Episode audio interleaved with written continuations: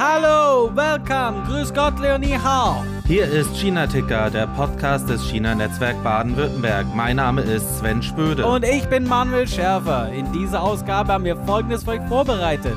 Die China Ticker Premiere, der Podcast des CNBW, stellt sich vor. Im Panel stellen dann die Vorstände des CNBW das China-Netzwerk Baden-Württemberg vor. Im Erfahrungsschatz hören wir, wie die Einreise nach China in Zeiten der Pandemie funktioniert. Und dann haben wir in Viral noch was aus dem Netz gefischt und zum Schluss der Ausblick auf die nächsten zwei Wochen im 10BW-Kalender. Viel zu tun, also packen wir es an. Hey Manuel, wie geht's dir? Ja, Sven, hallo. Gut soweit. Ähm, selber?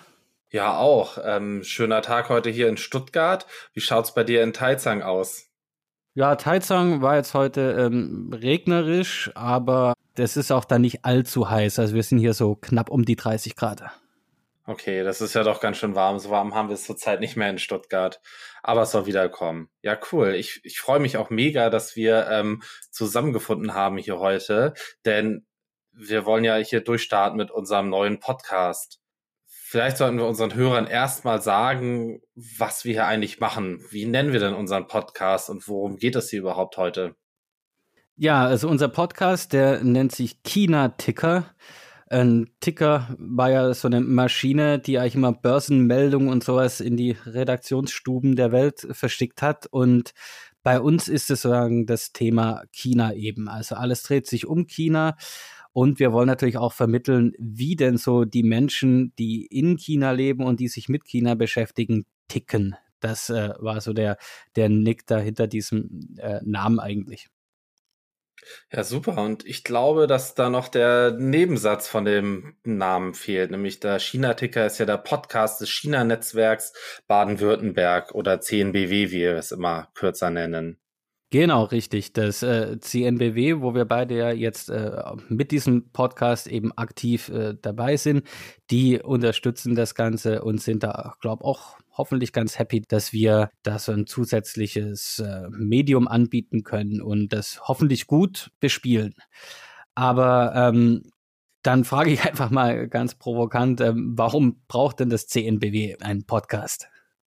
Genau, also das 10BW ist ja noch eine sehr junge Plattform. Die Gründung fiel mitten in die Pandemie. Und ja, ich meine, du sitzt in China, ich sitze hier im schönen Stuttgart. Und alleine da merkt man ja schon, dass es eine Herausforderung ist für so ein junges neues Netzwerk, ähm, die Mitglieder zusammenzuhalten und zu bekommen. Und durch die Pandemie fanden natürlich viele Veranstaltungen erstmal online statt. Und das wird ja auch durch die Internationalität und die Einreisebeschränkungen, äh, die es ja nach wie vor gibt, auch zukünftig so sein. Deswegen sind wir generell in einem hybriden Modell unterwegs.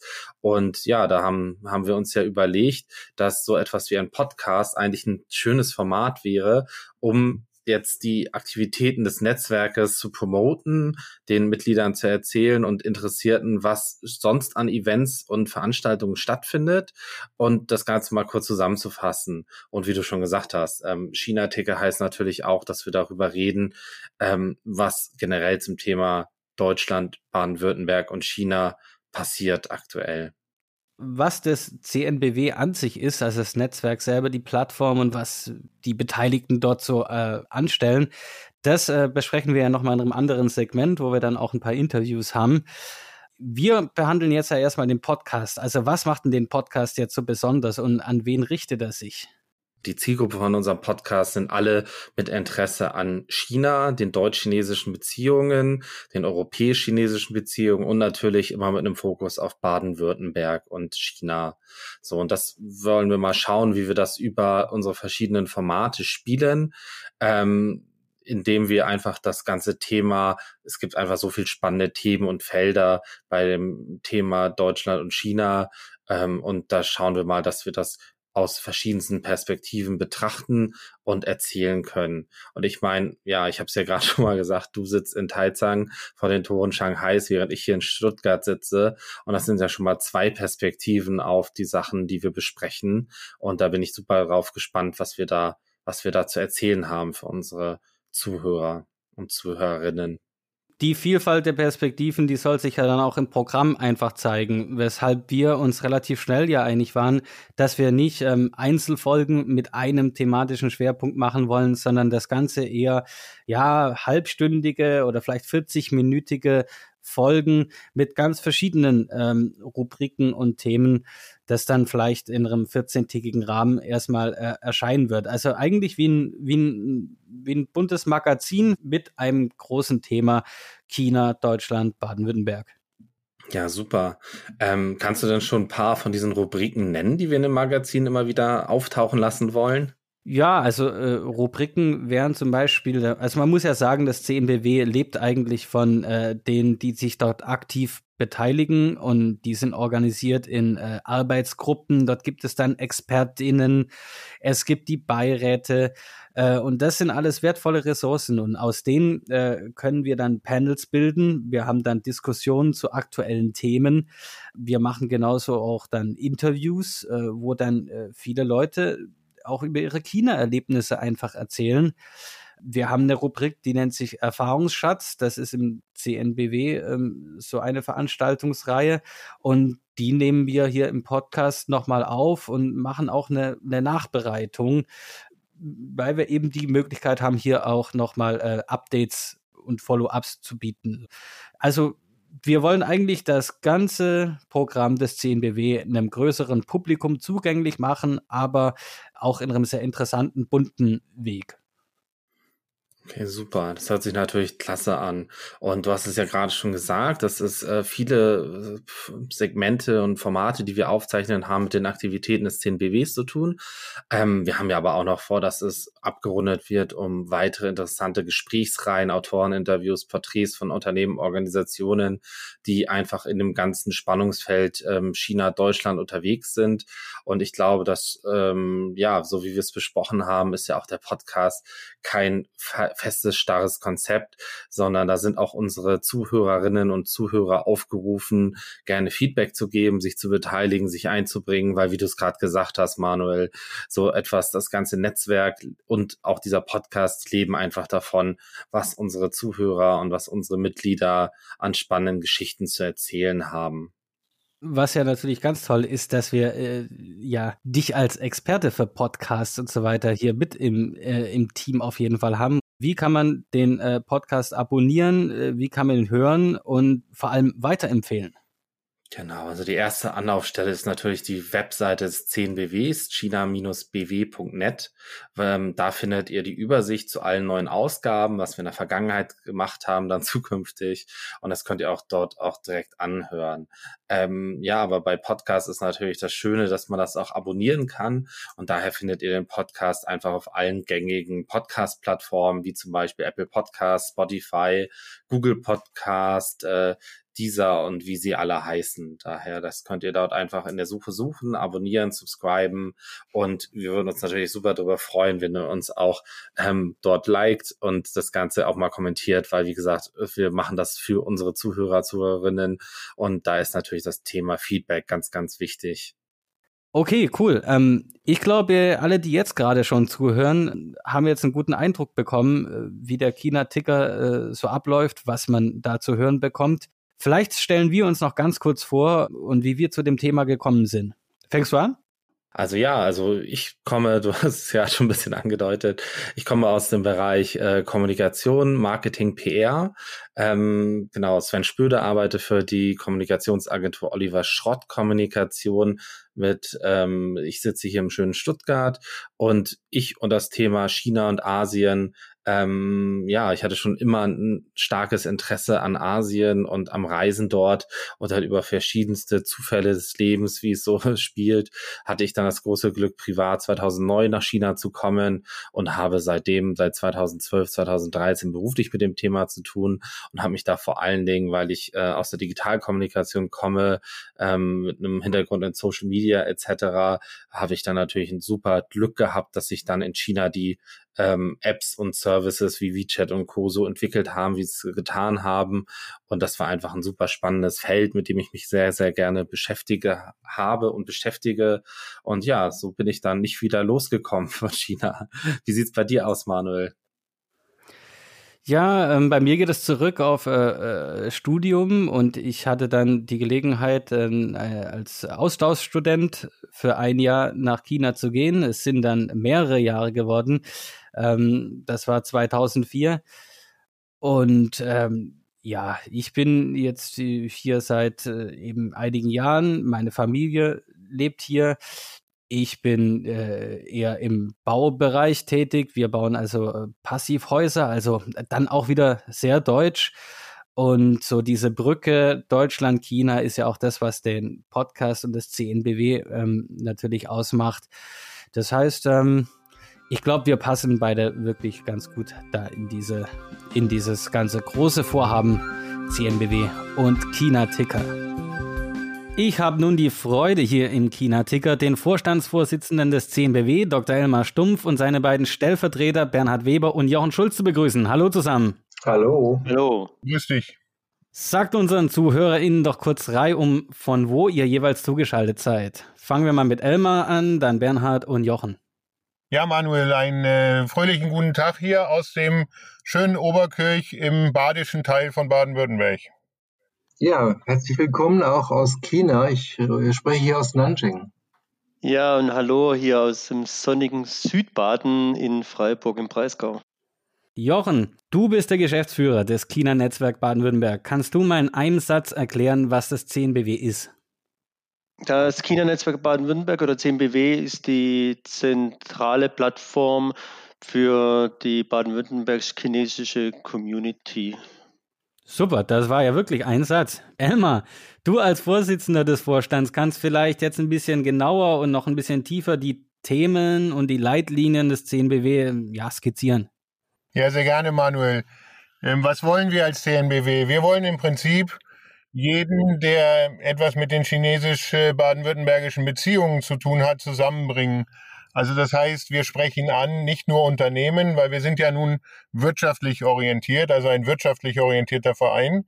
Also neben den, Universit äh, neben den Unternehmen äh, sprechen wir auch an äh, Kommunen, äh, Universitäten aber auch und Hochschulen, weil auch wir finden, dass gerade die junge Generation ein wichtiger Teil des wirtschaftlichen Zusammenlebens dann für die Zukunft sein wird.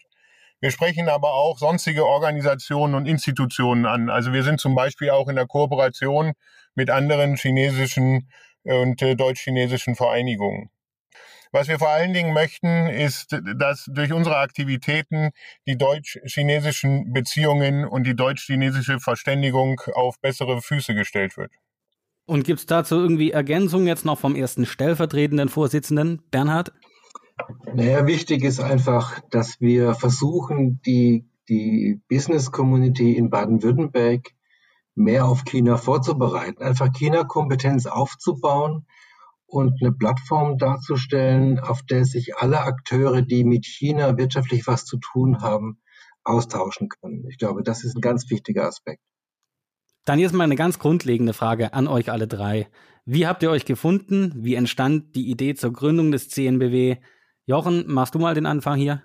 Ich bin ja von München nach Baden zurückgezogen und äh, ich habe in München den Skinnerforum Bayern kennengelernt. Und als ich dann hier war und gemerkt habe, hm, hier zum Südbadischen ist in die, äh, in die Richtung eigentlich gar nicht viel, war so der Impuls, es wäre doch schön, auch hier so eine äh, Community aufzubauen, so ein bisschen angelehnt an die Idee der, der Bayern.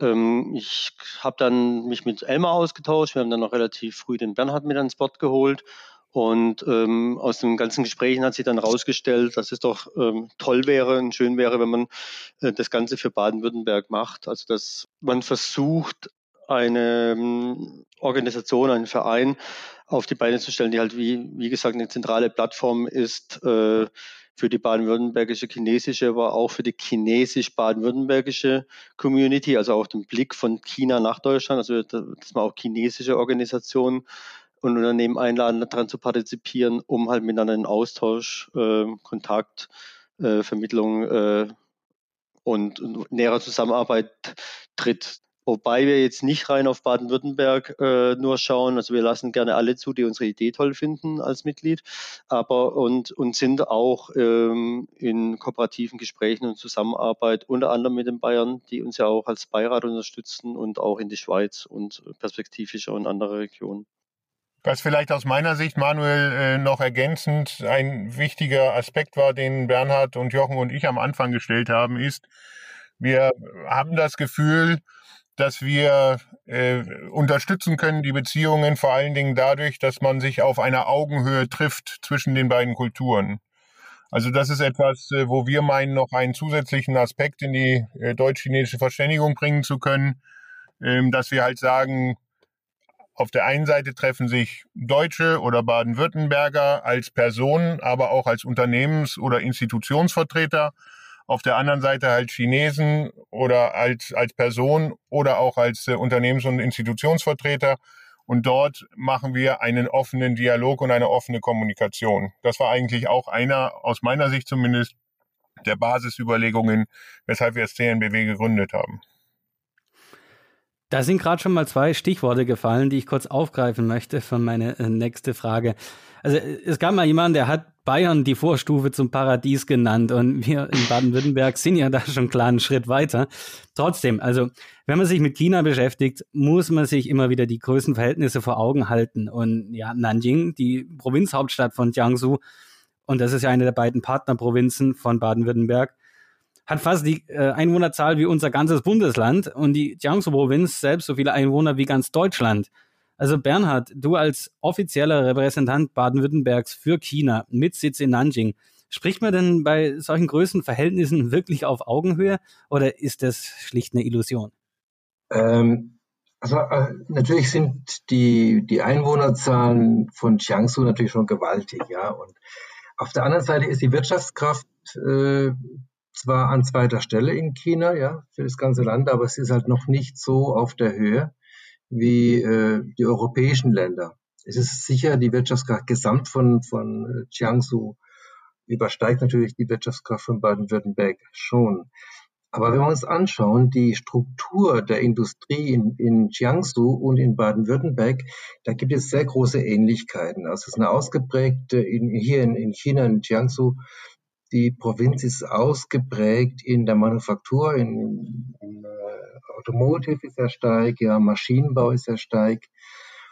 Äh, daher gibt es sehr viele Berührungspunkte, gerade für die deutsche Industrie und für die baden-württembergische Industrie, äh, sich mit Jiangsu zu beschäftigen. Und außerdem ist es die Provinz, die von der Logistik ja, äh, relativ äh, gut gelegen ist. Also man kann von einer Fertigung in, in dieser Provinz her ganz China innerhalb von ja, 24 Stunden beliefern. Äh, das ist eine sehr gute Angelegenheit. Also von daher gibt es, gibt Ähnlichkeiten, es große Ähnlichkeiten in, der, in den Strukturen, würde ich sagen, zwischen Baden-Württemberg und Jiangsu. Also dann durchaus selbstbewusst kann man sagen, schon auf Augenhöhe eigentlich. Sicher. Und man sieht es ja auch, das Interesse eben auch von, von, von Provinzseite ganz offiziell an Baden-Württemberg ist wirklich reell. Also wir sind jetzt nicht nur Partnerprovinz, weil wir irgendwann mal zufällig zusammengeführt worden sind, sondern da gibt es schon einen sehr guten Austausch. Und wir haben ja auch einen Vertreter von Jiangsu in Baden-Württemberg sitzen, der freundlicherweise auch bei uns im Beirat mit dabei ist im Verein. Äh, die nehmen das schon sehr ernst und die sehen, die wissen ganz genau, wie unsere Strukturen sind und schätzen das, dass die Strukturen ähnlich sind. Elmar, du warst jetzt ja schon sehr, sehr früh und über einen sehr langen Zeitraum in China tätig für ein, ja, ein größ, einer der größten Hersteller für Hausgeräte weltweit. Es gibt jetzt natürlich, äh, vor allem in Baden-Württemberg, äh, kleine und mittelständische Unternehmen. Also ich weiß selber, die ganze Schw die Schwäbische Alb ist voll damit. Die sind noch nicht in China. Äh, ist es, ist es eigentlich schon zu spät für solche äh, KMUs noch nach China zu gehen oder ist der Zeitpunkt jetzt eigentlich der richtige oder wie, wie siehst du das? Also ich glaube, dass für quasi jedes Unternehmen äh, China ein sehr interessanter Markt ist und äh, auch natürlich chinesische Unternehmen in wahrscheinlich gleichen Branchen und gleichen Aktivitäten unterwegs sind. Also wir leben nun mal in einer globalisierten Welt und da ist Deutschland ein wichtiger Partner, aber China natürlich auch ein immer wichtiger werdender Partner. Ich glaube nicht, dass es zu spät ist für Unternehmen jetzt in China noch Aktivitäten zu starten. Im Gegenteil, es ist äh, immer gut, denke ich mal ganz global gesprochen. Es hängt natürlich immer von der eigentlichen Unternehmenssituation ab. Aber es ist immer gut, in China vor Ort präsent zu sein. Und wir haben ja auch sehr viele äh, Unternehmen, Manuel, die bereits in China aktiv sind und dort auch sehr erfolgreich sind, äh, teilweise den überwiegenden Teil ihres Umsatzes sogar in China machen. Natürlich nicht alle, aber viele schon und auch mit ihren China-Aktivitäten sehr zufrieden sind. Also insofern denke ich, eine Aktivität von baden-württembergischen Unternehmen, gleich welcher Couleur in China, ist äh, bestimmt sehr gut für eine zukünftige Aufstellung. Okay, sehr schön. Danke, das macht ja Hoffnung. Und jetzt zum Schluss jetzt in dieser Runde äh, möchten wir eigentlich noch gerne ein bisschen was Persönliches über eure jeweilige ganz eigene China-Geschichte erfahren. Äh, wann, wie hat es euch nach China verschlagen? Vielleicht gibt es eine Anekdote, die eure Beziehung zu China beschreibt oder einfach ja, lustig, interessant, bizarr war und die ihr natürlich mit unseren HörerInnen teilen möchtet. Ähm, Jochen, was, äh, was hast du zu erzählen? Also ich hatte die Möglichkeit, 2011 nach China zu ziehen und das, ähm, die Entscheidung ist sehr einfach gefallen, weil äh, meine Freundin und ich sind davor schon mal durch China gereist und ich hatte mir am Bund in Shanghai den Fuß gebrochen. Und ähm, wir sind aber nichtsdestotrotz weitergereist und ich, äh, wir sind dann nach Südchina, um die Reistassen zu besuchen, an, an einen Punkt gekommen, wo ein Erdrutsch war. Das heißt, der Bus konnte nicht weiterfahren. Und ähm, ich bin dann trotzdem mit meinen Krücken irgendwie über den Matsch und Berg gelaufen und äh, dann kamen echt chinesische Einheimische, fanden es A lustig und B haben die sich dann angeboten, mich zu tragen. Und ich dachte, hm, der kleine Chinese, der hält mich doch nicht aus. Ähm, nichtsdestotrotz hat er mich nachher getragen äh, ans andere Ende. Und das war total lustig. Und als wir zurückkamen, äh, saß er wieder da mit seinen ganzen Kumpels. Und die haben sich nachher äh, drum gestritten, wer mich denn dann quasi auf den Weg zurücktragen darf. Und das war so ein Erlebnis, wo ich dachte, das ist echt gastfreundlich, toll und lustig in China und da ziehe ich gerne hin. Ja, das, das, das ist toll, ja. Ähm, hast du dann auch ein dickes Trinkgeld gegeben? Weil das ist ja völlig unüblich in China. Es gab schon Trinkgeld, ja. Bernhard, ähm, was ist dein großes China-Erlebnis? Meine Geschichte mit China ging in Freiburg los, als ich da äh, 78 bis 80 Zivildienst gemacht habe. Ähm, damals einen japanischen Studenten kennengelernt, mich mit ihm angefreundet. Wir haben zusammen im Französischen Institut Französisch gelernt.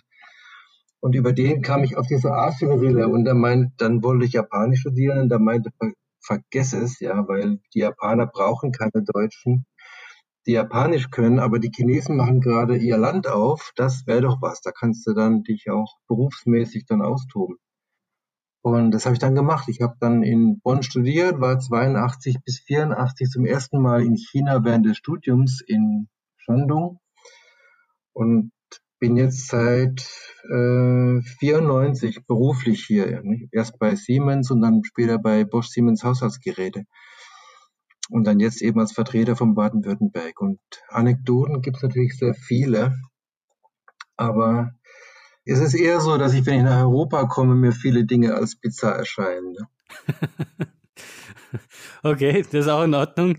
Okay, das füllt dann ein Buch, schätze ich mal. Ähm, Elmar, was hast du, was hast du hier äh, beizutragen? Ja, Manuel, du hast ja schon äh, kurz äh, gesagt, wann und wie lange ich in China gewesen bin und was ich da gemacht habe.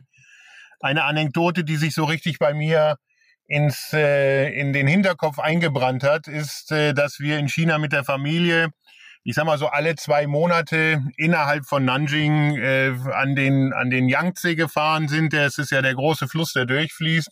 Äh, und da gibt es so eine, ich sag mal so eine Art kleine kleiner kleiner Strand oder so etwas, so ein Flussstrand. Und äh, wir sind einmal dorthin gefahren. Da bist du immer über eine Brücke gefahren, über einem Rondell sozusagen. Also es gibt ja relativ viel Verkehr dann auch dort. Äh, und äh, dann sind wir einmal dorthin gefahren. Da war die Brücke dort also zwei Monate später, wo wir dorthin gefahren sind, gab es keine Brücke mehr. Und äh, nochmal zwei Monate später, das ist jetzt ein bisschen übertrieben, aber so gefühlt, äh, war ein Tunnel fertig gebaut. Ähm, das heißt einfach so, warum ist das bei mir im Hinterkopf? Für mich ist das ein Zeichen äh, dafür, dass wir in China eine sehr große Geschwindigkeit haben mit dem, wie sich das Land verändert, wie auch die äh, Chinesen bereit sind, diese Veränderungen anzunehmen und zu akzeptieren und die auch aktiv mitzugestalten. Und das finde ich eines der faszinierendsten Sachen an dem Land, diese Geschwindigkeit, mit der neue Sachen aufgenommen werden und auch Sachen einfach mal ausprobiert werden. Und auch deshalb finde ich, dass es eine gute Geschichte ist, dass wir uns hier aus baden-württembergischer Sicht auch mit dem Land in verschiedenen Arten und Weisen beschäftigen, um auch dort gemeinsam äh, uns äh, weiterentwickeln zu können. Vielleicht noch eine kurze Bemerkung zum Schluss. Also erstmal im Namen von äh, uns dreien ein herzliches Dank an dich, äh, dass du auch den China-Ticker organisierst. Und darüber hinaus möchten wir uns noch ganz gerne und sehr herzlich bei allen Aktiven im CNBW bedanken. Äh, allen voran bei unseren Mitgliedern des Beirates, äh, bei unseren äh, Fachsprechern von den Arbeitsgruppen und bei unseren Repräsentanten in China ähm, ohne euch und ohne sie wäre das CNBW nicht dort, wo das CNBW heute ist. Also ein ganz herzliches Dank äh, auch für die Aktivitäten und dann natürlich auch ein Dankeschön an die Mitglieder, denn der Verein besteht natürlich aus den Mitgliedern und ist so gut wie die Summe seiner Mitglieder. Ich bedanke mich ganz herzlich bei euch dreien. Ich hoffe, es hat euch genauso viel Spaß gemacht und ich glaube, wir sprechen uns in Zukunft noch öfters hier im China-Ticker. Bis dahin, bye bye. Hallo Manuel. Jetzt machen wir mal was anderes in diesem ersten, in der ersten Folge unseres Podcasts. Und zwar, jetzt darfst du mal nicht die Moderation sein, sondern ich interview dich. Du hast ja am 11. Mai eines der ersten Erfahrungsschätze für den CNBW aufgenommen zum Thema Einreise und Quarantäne in China, da du ja im Mai ähm, zurück nach China gereist bist. Magst du einmal kurz zusammenfassen, was du da mitgeteilt hast im Mai und wie es dir da ergangen ist in der Quarantäne? Wie wir wissen, ähm, ist das ja ein Thema, was nach wie vor Bestand hat mit der Einreise nach China. Und ich denke, da können unsere Zuhörer viel von lernen, was du damit gemacht hast. Danke, Sven, für die kurze Einführung. Ich bin Anfang März diesen Jahres nach Deutschland gereist, bin dort ungefähr sechs Wochen geblieben und habe dann wieder meine Rückreise nach China angetreten. Das war dann Mitte April. Und im Erfahrungsschatz, den wir am 11. Mai aufgenommen haben. Das war eine Online-Veranstaltung. Da schildere ich praktisch den ganzen Ablauf von meiner Abreise in China bis zum Ende der Pflichtquarantäne, dann wieder zurück in China in Taizang. Ja, ähm, erzähl doch mal, wie es bei dir lief mit der Ausreise aus China, wie du dich informiert hast und was so ein bisschen die Hindernisse waren beim ersten Teil der Reise. Ausreise aus China und die Einreise nach Deutschland verlief im Ende eigentlich sehr glatt und reibungslos. Es gab am Anfang ein bisschen Verwirrung, unterschiedliche Angaben zu den Einreisebestimmungen. Auch die Quarantäneauflagen waren in den verschiedenen Bundesländern unterschiedlich. Hinzu kam, dass ich über Amsterdam geflogen bin und was gilt jetzt in dem Fall für mich? Gilt es jetzt die strengen Auflagen für die Niederlande, denn das war damals ein Hochrisikogebiet, oder eben die äh, sehr laxen Auflagen für das Nicht-Risikogebiet China. Im Ende bin ich angekommen in Stuttgart. Keiner wollte meinen PCR-Test sehen. Ich bin raus aus dem Flughafen und konnte direkt loslegen. Was du mir erzählt hast, war ja die Rückreise eher ähm, eine Herausforderung, das alles zu organisieren. Ja, seit Beginn der Pandemie hat China immer wieder seine Einreisebestimmungen verschärft und angepasst. Das hat dazu geführt, dass im Sommer letzten Jahres ganz viele Leute äh, letztendlich festsaßen und nicht zurück konnten nach China, weil ihre Aufenthaltsgenehmigungen entweder abgelaufen waren oder weil sie sogar gecancelt wurden. In meinem Fall hatte sich das damals dann schon geändert. Ähm, wer eine Aufenthaltsgenehmigung hatte, eine gültige, der konnte einfach eine Liste von Testanforderungen abarbeiten, um dann zurück nach China zu reisen. Okay, also den, den sogenannten PU-Letter, den brauchtest du in deinem Fall jetzt nicht, weil du halt einfach eine Aufenthaltsgenehmigung in China hast. Und so ein bisschen ist vielleicht die Hälfte vom Spaß ähm, dir entgangen, aber es war ja trotzdem noch ziemlich aufwendig, die richtigen Tests zu bekommen. Und du hattest ja auch erzählt in, in dem Erfahrungsschatz, dass es auch gar nicht so einfach war, die hier im Großraum Stuttgart mal ebenso zu machen, diese Tests, weil es ja auch äh, Bedingungen gibt, dass die nicht länger als, äh, ich glaube, 48 Stunden hattest du erzählt, ähm, alt sein dürfen, ehe du in den Flieger steigst. Ja, 48 Stunden klingt auch erst gar nicht mal so aufregend, denn zwei volle Tage sollte reichen, möchte man meinen. Das Problem ist, dass neben dem Labor-PCR-Test man auch einen IgM-Bluttest braucht. Und zwar muss dazu das Blut entnommen werden. Dieser einfache Fingerpeaks, den die Testzentren anbieten, wird nicht akzeptiert. Und diesen Test, den kann man so gut wie nirgendwo machen. Den kann man am Frankfurter Flughafen machen, weil dort eben die meisten Leute dann ausreisen. Daher meine Empfehlung, alles dort am Flughafen machen, ruhig einen Tag vorher hinfahren, schön entspannt, dann hat man alle Dokumente zusammen. Wie die Tests genau ablaufen, wie lange sie dauern, ob man einen Termin machen muss, was sie kosten, das erfährt man auf den Webseiten von den beiden Anbietern dort. Und das sollte für jeden eigentlich machbar sein, der schon mal äh, im Internet war. Okay, super. Ja, also wir werden ja auf jeden Fall auch die Links zu den Webseiten hier in die Show Notes packen von der Episode, damit unsere Zuhörer direkt wissen, wo sie hinklicken können. Genau. Und ähm, das Thema in China ist ja auch noch, dass es diesen Green Health Code gibt. Das habe ich damals, als die Pandemie losging, war ich äh, ein bisschen begeistert, wie schnell es digitale Lösungen in China gab mit diesem Health Code System. Ähm, da haben wir deutlich länger gebraucht. Wie hast du denn diesen, ich sag mal, das Deutsche in das Chinesische überführt? Wie lief das ab? Genau. In China gab es schon recht früh dann dieses Health Code System. Das waren praktisch Unterapplikationen von den zwei dominierenden Apps, die jeder in China hat, also Alipay und WeChat. Diesen Code braucht man auch heute noch, um zum Beispiel in einen Bahnhof zu kommen. Das ist allerdings ein anderer Code als den, den man für die Einreise braucht. Also für die Einreise, das ist ein einmaliger, spezieller Health Code, den man bekommt, nachdem man alle Dokumente auf den Botschaftsserver hochgeladen hat, wie alle Testergebnisse, äh, Flugticket, Pass etc. pp. Dann bekommt man diesen Health Code. Dieser Code ist dazu da, dass man in den Flieger steigen darf. Und wie man an diesen Green Health Code kommt, wie man äh, die Dokumente hochlädt, das beschreibe ich auch im Erfahrungsschatz. So, jetzt hattest du diesen Green Health Code, konntest in den Flieger steigen. Und wie lief es dann ab? Vielleicht nochmal kurz zusammengefasst, als du in China angekommen bist.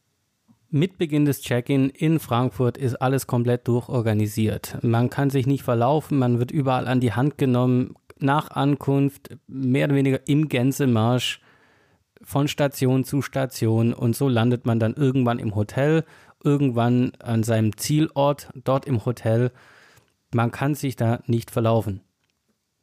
Jetzt lag das Ganze bei mir schon ein bisschen zurück und wir haben jetzt eben zufälligerweise einen anderen CNBW-Kollegen, den Christoph Übe.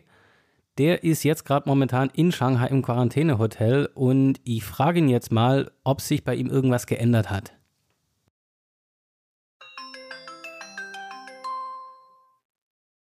Hi Christoph, ähm, wie geht's denn so da im, in der Quarantäne in Shanghai? Hallo an euch zwei. Ja, alles gut soweit. Bisher ganz zufrieden. Essen kommt dreimal täglich, ist auch ganz gut soweit. Kann mich nicht beklagen. Also ich habe alles, was ich brauche. Ja, und frei. Wann bist du angekommen? Wie lange wie lang bist du schon hier? Ich bin am 20. Juni angekommen. Das heißt, es ist jetzt heute mein siebter Quarantänetag. Also der Ankunftstag ist ja Tag 1. Das heißt, mein siebter Quarantänetag im Hotel, Halbzeit im Hotel. Und danach geht es eben noch die sieben Tage Beobachtungsphase nach Hause. Wir telefonieren ja auch, dass wir ein bisschen Abgleich machen. Und deswegen wollte ich mal generell fragen, du hast die Folge ja dir äh, angeschaut. Gibt es große Differenzen oder ähm, was kannst du ergänzen? Eine Sache habe ich jetzt gerade schon gemerkt, also du äh, hast deine Heim- äh, Observation-Zeit jetzt ist dann nur noch sieben Tage in Shanghai. Bei mir waren das noch 14. Aber was kannst du so ähm, noch berichten? Genau, also die 14 Tage in äh, der Provinz Jiangsu kann ich weiterhin bestätigen. Es kommt ja darauf an, wo deine Zielanschrift, deine Zielwohnadresse nachher liegt. In der Provinz Jiangsu sind es 14 Tage im Hotel und 14 Tage zu Hause. In Shanghai sind es 14 Tage im Hotel und 7 Tage zu Hause. Und ansonsten Vielen Dank für deinen Erfahrungsschatz. Den habe ich mir angeschaut ähm, im Vorfeld zur Vorbereitung. Hat echt super geholfen.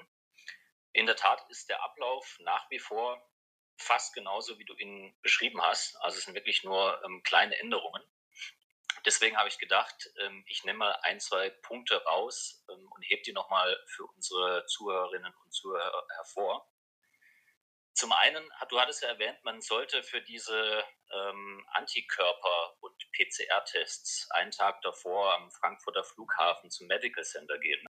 Und ich bin dem auch gefolgt und ich finde es den besten Weg, weil einerseits man muss erstmal sich zurechtfinden, ähm, dann muss man genau schauen, ähm, dass alles soweit stimmt. Ähm, man wartet dann auf diesen Green Health Code zur Ausreise. Also ich kann das nur bestätigen und nur empfehlen, dass man wirklich einen Tag davor nach Frankfurt fährt schon und dort am Medical Center mit dem zuvor gebuchten Termin einfach mal die zwei Tests schon mal ähm, vorab macht. Ähm, ich habe mal zum Spaß auch am Flughafen Stuttgart angerufen, aber die haben das nicht ganz verstanden, welche speziellen Anforderungen China hat. Ähm, und, und das hatte so auch nicht geklappt. Ähm, von dem her Frankfurt Medical Center. Ansonsten, was ich noch empfehlen kann, auf jeden Fall, wer es noch nicht hat, ähm, bei der Einreise ähm, davor schon WeChat zu installieren. Ähm, ihr müsst nachher im Hotel mit dem Hotel auch kommunizieren, falls euch was fehlt auf dem Zimmer, falls ihr was braucht ähm, und auch mit der Gesundheitsbehörde. Ähm, dort muss man ja zweimal täglich seine Temperatur angeben, also sein, sein Fieber hier oder sein, sein nicht vorhandenes Fieber bestenfalls äh, hier messen, die Körpertemperatur. Und zweimal pro Tag dann ähm, in diese WeChat-Gruppe bei mir reinschreiben. Bei dir was ja noch ein Foto machen vom Thermometer. Ja. Mir reicht es jetzt, wenn man das einfach reinschreibt. Okay. Also WeChat wichtig, wie immer. Und ein Punkt noch, der wichtig ist, ähm, mobiles Internet parat zu haben, wenn ihr schon nach China einreist. Ich meine, dieses Wi-Fi am äh, Flughafen in Shanghai ähm, ist nicht unbedingt, ähm, sage ich mal, tauglich, wenn man keine chinesische Nummer hat. Ähm, und ich habe einige, selbst auch Chinesen, bei mir, neben mir gehabt, die haben gesagt, ich habe nur eine deutsche Nummer, ich habe eine ausländische Nummer, ähm, ich komme gar nicht ins Internet. Und dann mussten die sich Leute suchen, die halt äh, quasi nochmal hier einen Hotspot aufmachen oder ähnliches. Und das war einfach nicht so geschickt. Also nehmt Internet mit oder bucht euch so ein Sonderpaket ähm, für China mit der bestehenden Nummer.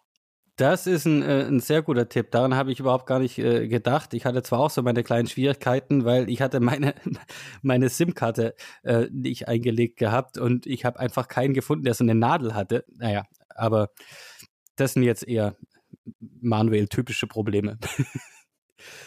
Super, ja. Dann würde ich mal sagen, ich wünsche dir auf jeden Fall noch einen geruhsamen Abend. Du hast jetzt ja auch Wochenende. Gehst heute noch irgendwie so um Blog Party machen? bestimmt, bestimmt. Ich schleiche mich heute noch raus. Nein, ähm, das ist hier alles, ähm, sage ich mal, ganz gut äh, überwacht. Man hat es ganz gut im Griff. Also der Guard draußen, der würde es auch merken.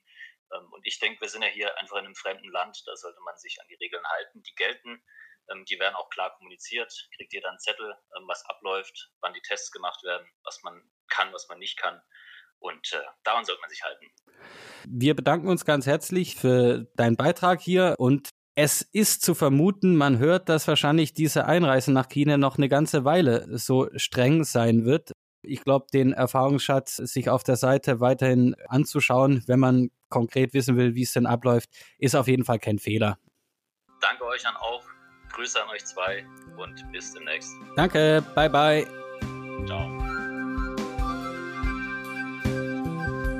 So Sven, und nachdem wir uns in dieser ersten Ticker-Folge so viel mit uns selbst beschäftigt haben, wollen wir mit was ganz anderem aufhören, mit was Süßem und Niedlichem. Und was ist noch niedlicher als Kätzchen und Hundewelpen zusammen? Na? Kleine, dicke Kinder. Und dazu hatte am 13. Juli die Chefin für Ernährung des China Center for Disease Control and Prevention, Zhao Wenhua, Folgendes zu vermelden. Wenn es um Fettleibigkeit bei Kleinkindern und Jugendlichen geht, dann sehen wir mit eigenen Augen, dass dicke Kinder immer mehr werden. Lassen wir die Daten für sich sprechen, dann merken wir uns folgende Zahlen. 20. Der Anteil übergewichtiger und fettleibiger Kinder und Jugendliche zwischen 6 und 17 Jahren hat fast 20 Prozent erreicht. 10. Bei den unter 6-Jährigen liegt der Anteil übergewichtiger und fettleibiger nun bei über 10 Prozent. Und besonders bemerkenswert ist hierbei, dass die Zahl der unter 6-jährigen fettleibigen Kinder auf dem Land höher liegt als in der Stadt. Frau Zhao Wenhua hat dann noch erwähnt, dass im Rahmen des Plans Gesundes China 2030 alle Ministerien und Abteilungen da ein besonderes Augenmerk drauf werfen. Daher die Frage, Sven, Nehmen wir mal diesen Plan analog zum Plan 3060, bei dem ja bekanntermaßen der CO2-Ausstoß nach 2030 nicht mehr steigen und China bis 2060 CO2-neutral sein soll. Heißt es, die kleinen Dickerchens dürfen also nur noch bis 2030 futtern und müssen ab dann ihr Gewicht halten? Genau, so hört sich das an. Und es ist natürlich auch spannend, dass mittlerweile diese Wohlstandsprobleme, die wir ja gut kennen, auch in China angekommen sind. Ja, wer mag es denen verdenken bei dem guten Essen, was es da gibt? Ja, niemand. Also ich bin der Letzte, der das denen verdenkt, ja. gut, ähm, anderes Thema.